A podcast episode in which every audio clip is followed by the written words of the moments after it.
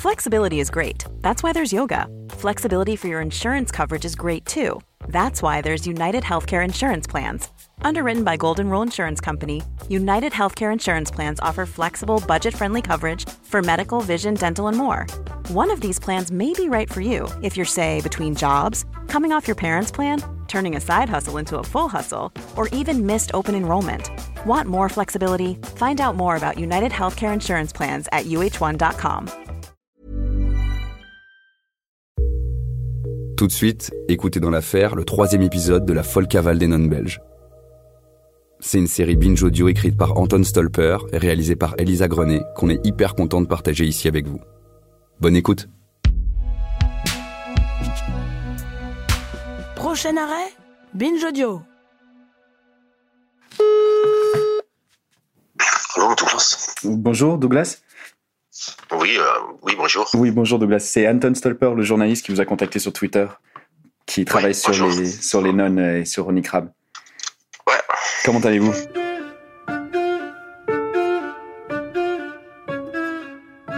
Lui, c'est Douglas de journaliste d'investigation et co-auteur avec Ronnie Crab du livre Le trésor des pauvres clercs. J'ai enfin réussi à le joindre et on a échangé quelques messages. Dans l'un d'entre eux, il me confirme que Ronnie Crab est toujours vivant, qu'il est aujourd'hui à Bruxelles. Mais par contre, il m'a aussi dit qu'il était en train de négocier un contrat de vente avec une société à Hollywood et qu'il ne préférait donc pas donner d'interview pour l'instant. mais Ronnie, je comprends sa position. Lui, ça lui a coûté trois mois et demi de prison. Ça lui a coûté du fait qu'il était hyper médiatisé. Moi, moi, je traite souvent des trucs sur des gens qui ont été condamnés à tort ou qui ont passé des mois en prison à tort. C'est une blessure pour la vie. euh, C'est mon expérience. Et il faut, faut respecter le fait que les gens vivent avec cette blessure et euh, il veut être récompensé d'une manière à l'autre. Tout le monde le décrivait comme un fraudeur.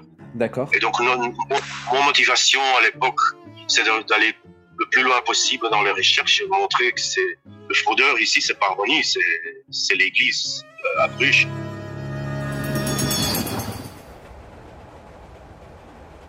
Quelques jours après cet appel, je suis allé à Bruxelles pour rencontrer Douglas. Je l'ai retrouvé dans son appartement où il a ressorti toutes ses archives de l'époque. Il est assez grand et il allumé une cigarette au début de l'entretien en m'expliquant que c'était sa résolution de la nouvelle année. Commencer à fumer. Il m'a raconté que Ronnie avait écrit à l'époque un premier jet du livre, mais qui n'était pas publiable.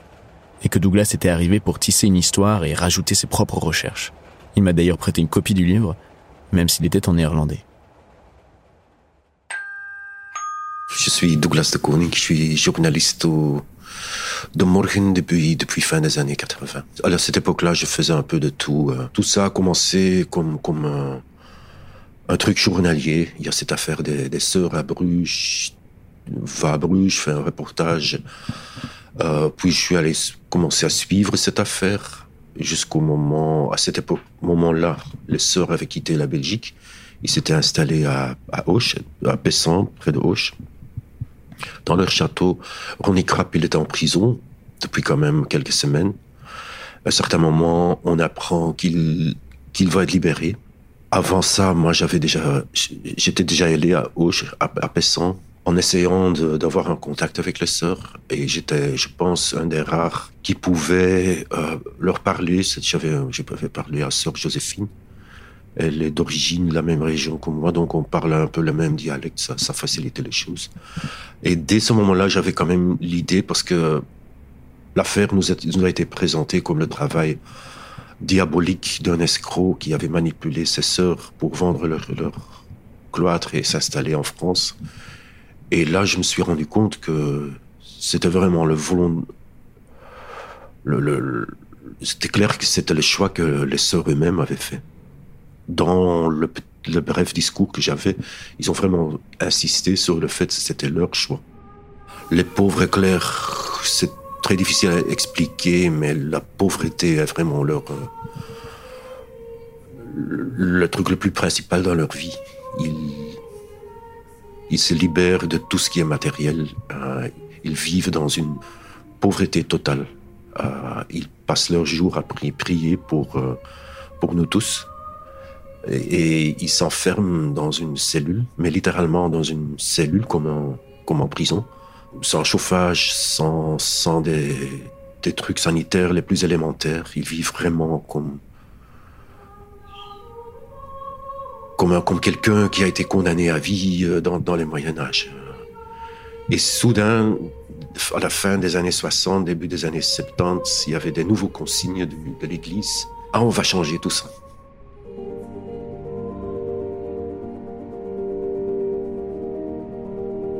À partir de maintenant, vous pouvez aller où vous voulez, vous pouvez parler avec qui vous voulez. À un certain moment, ils ont compris que leur vie est, une, est un gâchis.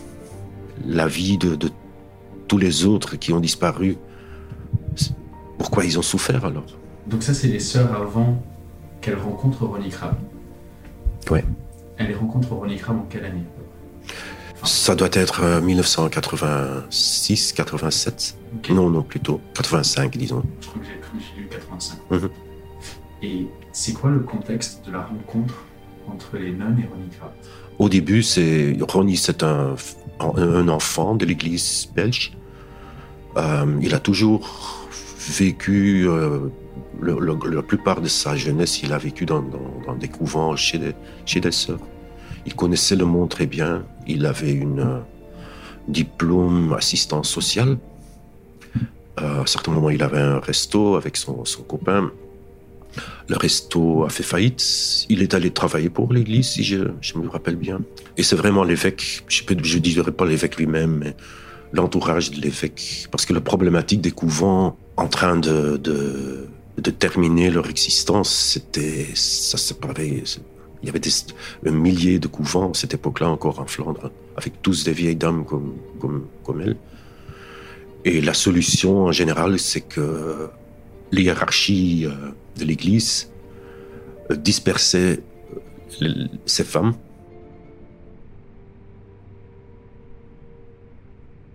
Sauf que les nonnes, ça faisait 40 ans qu'elles vivaient ensemble et elles voulaient pas ça. Non, absolument, ils ne voulaient pas ça. Ils avaient en 79 déjà, donc six ans après l'arrivée de Ronnie. Parce que cette, cette bataille d'indépendance euh, a commencé beaucoup plus tôt. Et on peut le retrouver dans, les annales de, de, de moniteurs belges. Il y avait du, dénomination dans les conseils d'administration qui prouvent bien que leur stratégie est s'opposer à la politique de. Beaucoup de gens ont avec les voitures, avec les oiseaux, avec les,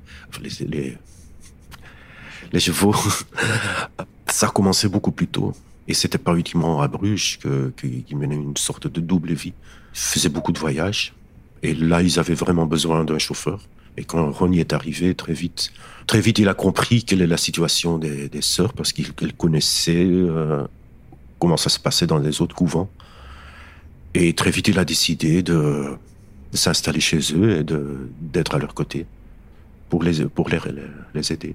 Ils ont acheté un Mercedes de limousine avec des, des rideaux à l'intérieur. Les rideaux, ça servait pour quitter Bruges. Et dès qu'ils étaient sur l'autoroute, les rideaux étaient ouverts. Je dois vous dire, plus tard dans l'histoire, quand j'ai visité les sœurs, j'ai discuté avec sœur Joséphine. Elle parlait de l'argent, de l'argent, de l'argent, de l'argent. Elle parlait que de l'argent. Et je sentais très bien une sorte de compensation. On nous a volé notre vie, on nous a manipulé. Maintenant, on va profiter de la vie dans, dans ce qui nous reste.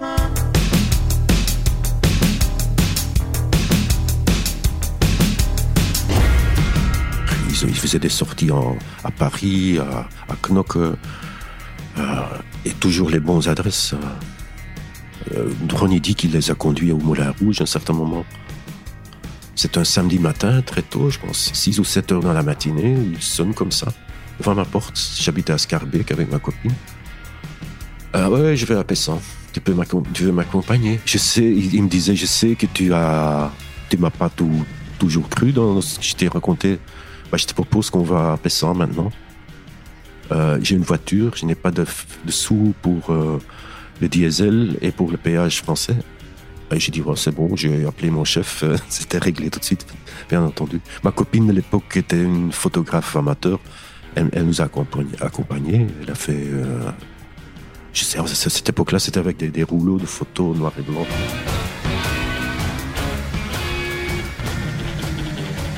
Et quand vous arrivez du coup au couvent, quand Ronnie rencontre les sœurs, qui se disent bonjour. Comment, comment se passe cette rencontre? Je me rappelle très bien. C'est, euh, il, gare sa voiture, paf, devant la porte. Euh, il y a une des sœurs qui sort. Je crois que je pense que c'était Sarolta, la hongroise, qui vraiment a un sourire comme c'est le le maire qui revoit son, ou plutôt la grand-mère qui revoit son son petit-fils qu'elle n'a plus vu depuis des années. Euh, soudain, il y avait sœur Joséphine qui apparaît et qu'elle disait bah, on, ne peut pas t'accueillir en fait parce que le juge d'instruction nous a interdit et si on t'accueille, il ne va plus nous envoyer de l'argent. C'est quand même l'argent, l'argent, l'argent. Mais finalement, ils sont entrés, on a, ils ont discuté l'affaire. Euh, moi, je, je, sentais très bien une très forte amour entre lui, euh, amour juste amour comme, comme on peut aimer quelqu'un, mais, mais, avec le sœur Sarolta, c'était, moi j'avais très, très, très vite une idée de, oh, c'est, c'est, c'est, ma grand-mère. Elle était vraiment si gentille, euh, rigolo, en fait, vraiment une personne très, très chaude. Il y avait pas une il y a Coletta aussi, il y avait beaucoup d'humour entre ces femmes. Euh, il faisait, des blagues sur, sur, sur l'évêque tout le temps dans les, heures que j'ai passées avec eux, je pouvais très bien comprendre comment ça a fonctionné entre le Ronnie et eux.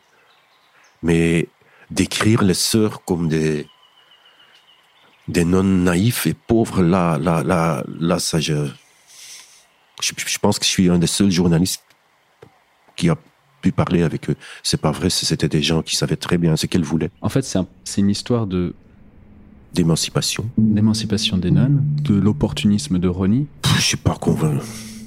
Il y a un petit degré d'opportunisme, mais quand je me, je me rappelle des discussions que j'ai eues avec lui, il me dit Douglas, tu te rends pas compte, c'est quoi la vie avec avec euh, huit, neuf vieilles dames qui savent gérer leur argent, mais là ça s'arrête. Toutes les autres capacités sociales, ils n'ont pas. Ils ont toujours des demandes. Ils veulent aller, ils veulent aller faire aller au casino, ils veulent aller là-bas, ils veulent aller au restaurant, ils veulent aller euh, faire un, trip en Espagne. Il dit que c'était 24 heures de mes jours que j'étais consacré à, ces nonnes. J'avais aucun, jamais un jour de congé. Euh, ici, c'était 7 jours sur 7, 24 heures sur 24 pratiquement. Levé très très tôt. J'ai quand même bossé pour, pour, pour ces femmes. Moi, je me pose beaucoup de questions par rapport au parquet à Bruges. Je peux que dire que tout ça a été discuté en long et en large pendant le procès et Ronnie Trapp a été acquitté. C'est ça qui compte finalement. En effet, quand l'histoire éclate en février 1990, c'est en partie parce que Ronnie Crabbe est interpellé à la suite d'une accusation d'une ancienne nonne. Il était soupçonné de faux et usage de faux, d'escroquerie, d'abus de confiance et de coups et blessures délibérés. Il est d'abord condamné en 1995, avant d'être acquitté de tous les faits par la Cour d'appel de Gand un an plus tard. Dans un article du journal belge Le Soir en 1996, on peut lire ceci. Selon Ronnie Crabbe, qui aime les métaphores, il aurait été sacrifié comme l'agneau de Dieu après avoir joué pendant des années le rôle du bouclier qui devait cacher au monde extérieur ce que les pauvres clercs des multimillionnaires en réalité mijotaient. Ronnie Crabbe déclare même dans l'article ce sont les sœurs qui ont désiré une flottille de voitures de luxe. Ce sont elles qui ont voulu une fermette et ce sont encore elles qui ont décidé de vendre le couvent de Bruges et d'acheter un château à Pessin, dans les Pyrénées. Tout ceci cadré avec leurs ambitions de femmes libérées de la poigne de l'évêque de Bruges. Quand l'affaire a tourné au vinaigre pour les sœurs, et que le parquet de Bruges influencé par l'évêque, a décidé de bloquer l'argent des religieuses, on a simplement voulu me crucifier. Depuis le début de cette histoire, j'étais persuadé que Ronnie était un renard. Un filou qui s'était certes occupé des nonnes mais qui avait réussi à les manipuler pour profiter de leur richesse. Mais Douglas et Pascal peignent un tout autre portrait. Celui d'un homme qui s'était presque sacrifié, pour reprendre ces termes, pour aider les nonnes à s'émanciper autant que possible à la fin de leur vie. Donc pas tant un opportuniste que ça. Mais était-ce vrai? À la fin de l'entretien, Douglas m'a donné le numéro du juge d'instruction Henry Hymans. C'est lui qui avait signé le mandat d'arrêt de Ronnie Crabbe en 1990. On s'est donc donné rendez-vous le lendemain à Gand, dans un café devant la gare.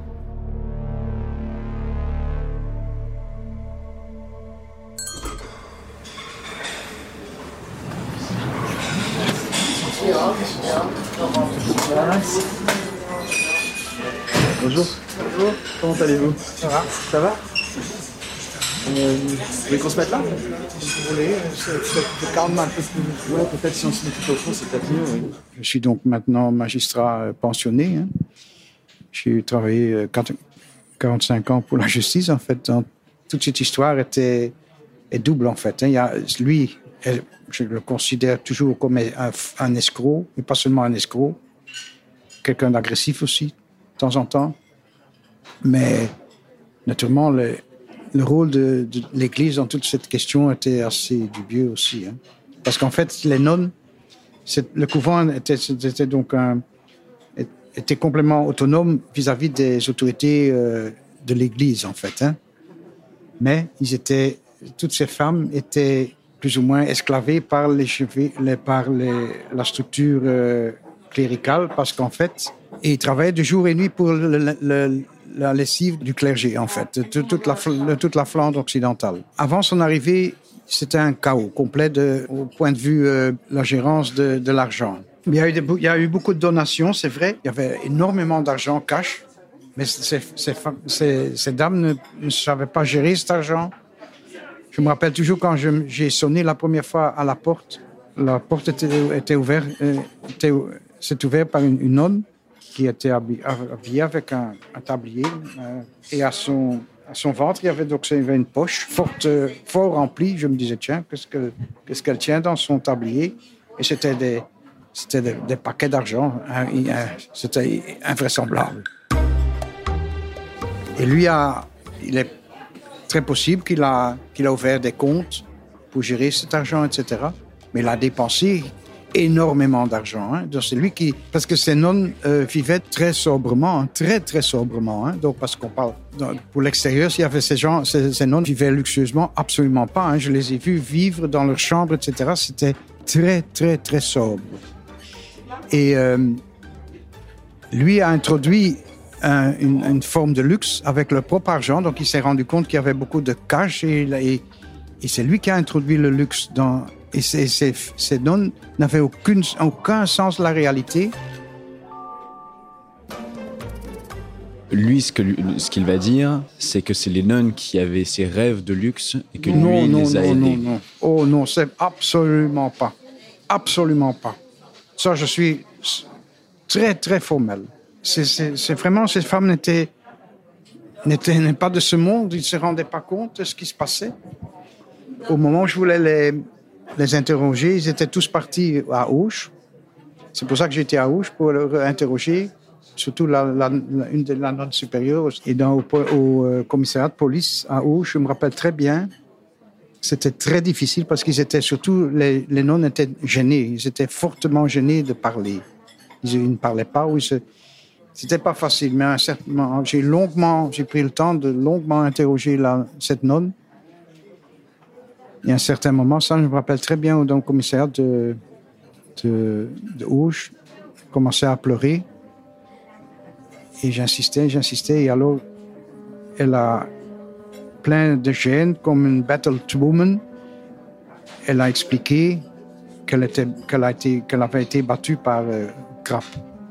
Plusieurs fois, elle, elle, elle, est tombée par terre. Euh, Grapp a grimpé sur elle avec son genou sur sa poitrine, etc il l'a giflé, etc. Ça, c'était, ça, c'est Crap.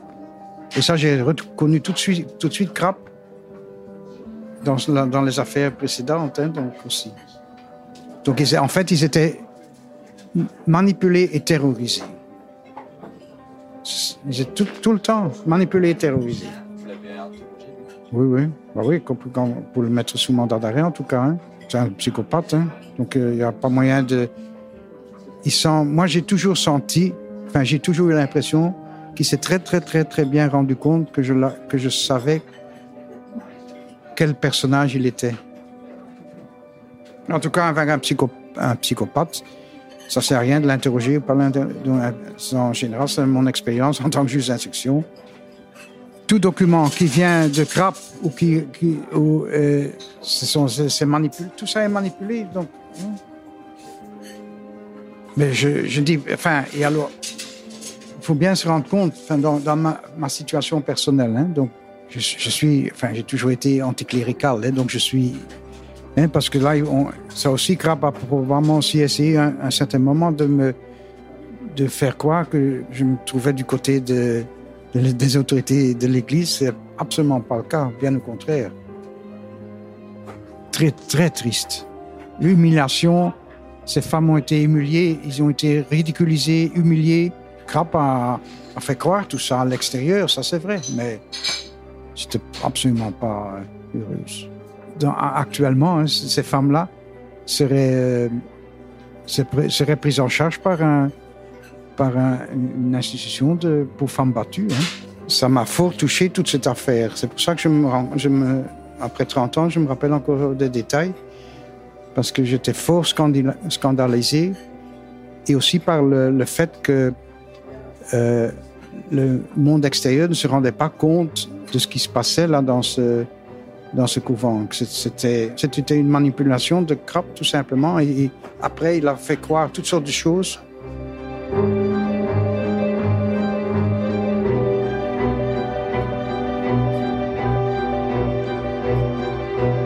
C'est pas chronologiquement que je parle maintenant, mais donc des années après l'affaire, je l'ai rencontré une fois à Gand. Je voyais à son regard qu'il, était fort rancuneux vis-à-vis de moi. Il m'a suivi un petit temps dans la rue, mais je enfin, sans, sans agression ou sans. Enfin, je me suis pas fait de soucis, hein, mais j'ai vu dans à son regard qu'il était, voulait, voulait me suivre, mais on s'est perdu de vue alors. Non, Félicie, Gand. Après cet entretien, je suis retourné à Bruxelles me poser dans ma chambre d'hôtel. J'étais un peu perturbé. J'avais entendu deux versions radicalement différentes de cette histoire et de ce personnage.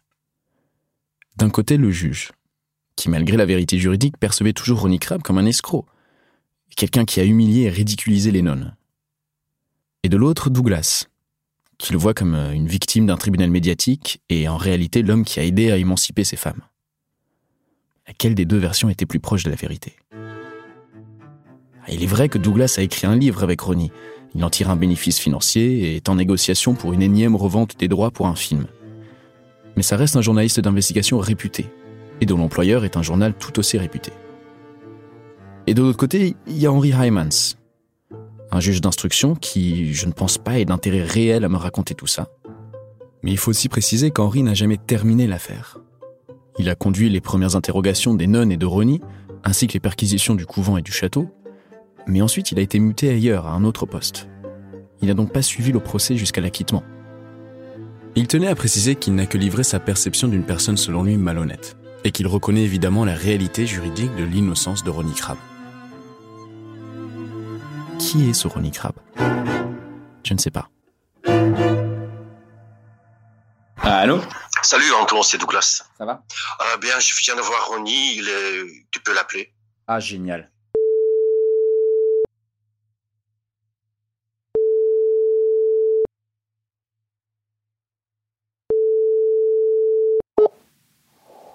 Allô? Oui, bonjour, monsieur Crabbe Oui Oui, bonjour, c'est Anton Stolper à l'appareil. Bonjour, monsieur, oui. Comment allez-vous? Ça va. J'ai euh, eu deux messages en après-midi de Douglas de Koning qui me demandait de le contacter. Il m'a expliqué que vous êtes ici pour très peu de temps, en hôtel à Bruxelles, et que vous avez envie de me parler, voilà. Exactement. Oui, et je suis, j'ai, je suis un peu réservé parce que avec le livre, on a, on, on a un lien. Depuis le début de cette enquête, j'ai toujours cru que j'avais à peu près 50% de chances de retrouver Ronnie Crabbe et seulement 5% de chances qu'il accepte de me parler. Et par je ne sais quel miracle, les deux s'étaient produits. Mais c'était forcément un peu trop beau pour être vrai. Ronnie Crabbe avait il y a quelques mois signé un accord d'exclusivité pour les droits à l'histoire de sa vie et de celle des nonnes. Il m'a expliqué que dans les termes du contrat, il ne pouvait pas parler à la presse. Mais il a tout de même accepté de me parler, tant que ce n'était pas enregistré. Voilà. Ça marche, je note ça. Alors, 6h moins le quart, 5h45, gare du midi. Gare du midi, demain. Ok, monsieur Crabbe. Bah, écoutez, je suis ravi. J'ai hâte de vous rencontrer et de, de, vous voir enfin. Et de, et, de, et voilà, et de discuter tout simplement. Oui, à demain, merci, bonsoir. À demain, bonne soirée. À demain, bonne soirée. Yes Putain C'était pas très professionnel. Yes Rendez-vous avec Crabbe demain.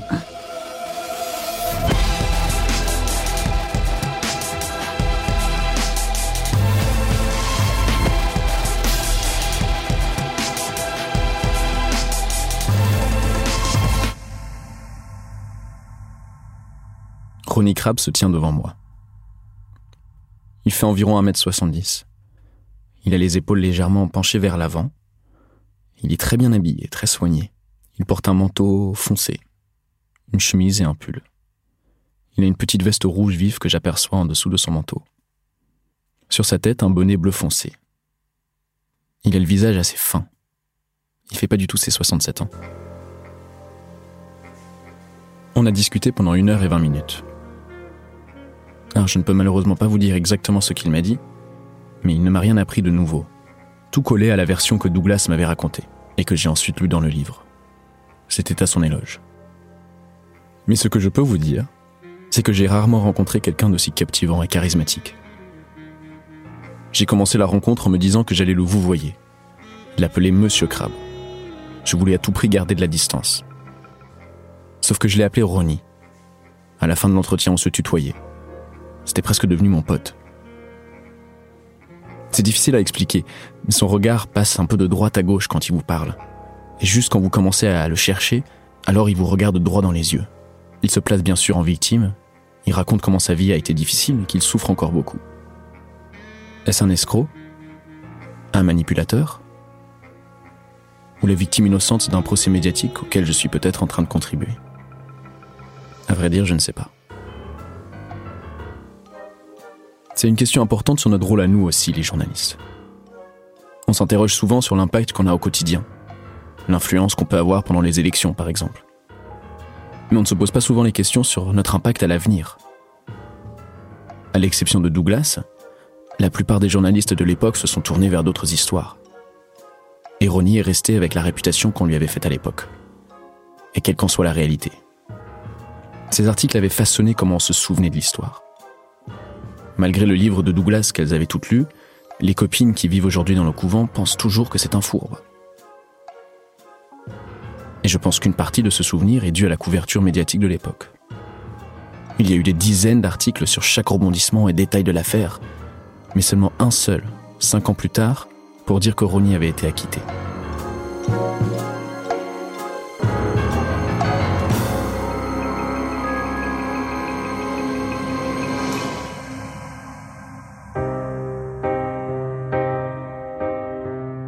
J'ai commencé cette enquête en me demandant ce que tous les personnages étaient devenus. Que restait-il après 30 ans? Alors il reste encore quelques objets ici et là. Le château, même s'il a changé un peu depuis. Le couvent, qui lui a beaucoup changé. Et les voitures qui doivent être quelque part dans une collection. Quant aux gens concernés par l'histoire, dans le cas des nonnes, elles sont probablement soit toutes mortes, soit cachées quelque part dans un couvent. Je n'ai pas réussi à les retrouver et je ne saurais probablement jamais si elles ont participé au manège ou si elles l'ont subi. Au début, je vous ai parlé de l'évêque de Bruges, celui qui avait essayé d'empêcher la vente du couvent. Il s'appelle Roger van Geleuve, et son rôle, ainsi que celui de l'Église de manière générale, mérite d'être creusé plus profondément. Lui, en tout cas, est aujourd'hui enfermé dans un monastère quelque part, écarté par les autorités religieuses après avoir reconnu des actes pédophiles. Les habitants de Pessan, eux, ont un souvenir collectif vague de ces étranges religieuses qui étaient venues s'installer là. Pascal rêve encore de son film qu'il n'a jamais fait. Le juge Hymans garde toujours un souvenir très mauvais et une horrible impression de Ronnie Crabbe. Et Douglas a aussi ses souvenirs, ainsi que son livre qu'il a écrit alors qu'il avait mon âge avec Ronnie. Et justement, il reste Ronnie Crabbe. À 67 ans, il maintient qu'il doit continuer à travailler parce qu'il n'a pas de pension, à cause des années qu'il a passées à fuir la Belgique. C'est l'homme qui a passé 30 ans à fuir cette histoire. tout en essayant régulièrement d'en tirer profit. C'est tout le paradoxe de Ronnie Crabbe.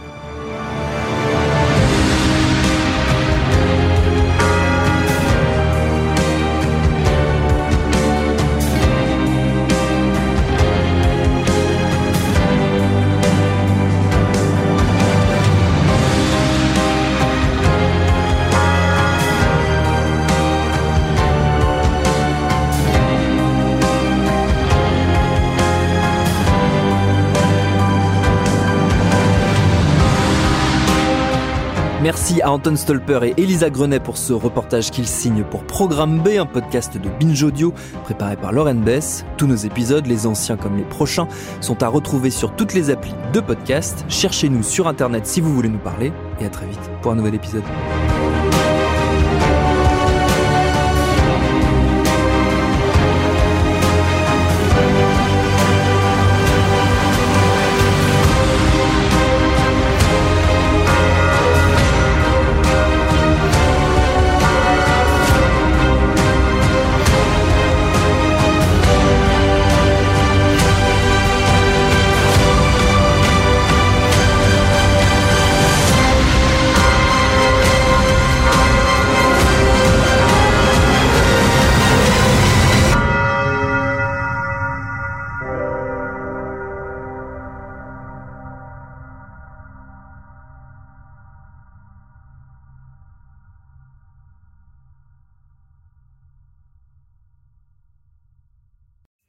Découvrez vite la première ovo-sitcom de Paradiso Media, Marie et les œufs en neige. Marie, c'est moi, et j'ai 36 ans. L'année dernière, j'ai eu un déclic. J'ai réalisé que j'étais célibataire, que j'avais pas d'enfants, et que bientôt il serait trop tard pour en avoir des enfants. Alors je me suis posé plein de questions. Est-ce que je congèle mes ovocytes Comment j'en suis arrivée là? Est-ce que j'en veux des enfants? Et surtout, pourquoi on fait des enfants en fait? Cette question-là, je l'ai posée à beaucoup de monde. Et vous allez voir, c'est pas simple. Marie et les œufs en neige, c'est une série en 6 épisodes à écouter dès maintenant dans le podcast Journal Intime. Ruby Frankie was known by millions as a very tough mom. That's exactly the way she wanted it. The social media star amassed a huge following of supporters and detractors alike. Preaching the values of strict discipline. But you'll learn in a new podcast available exclusively on Wondery Plus how the small empire built by this momfluencer crumbled the moment her 12-year-old son escaped their home and called 911.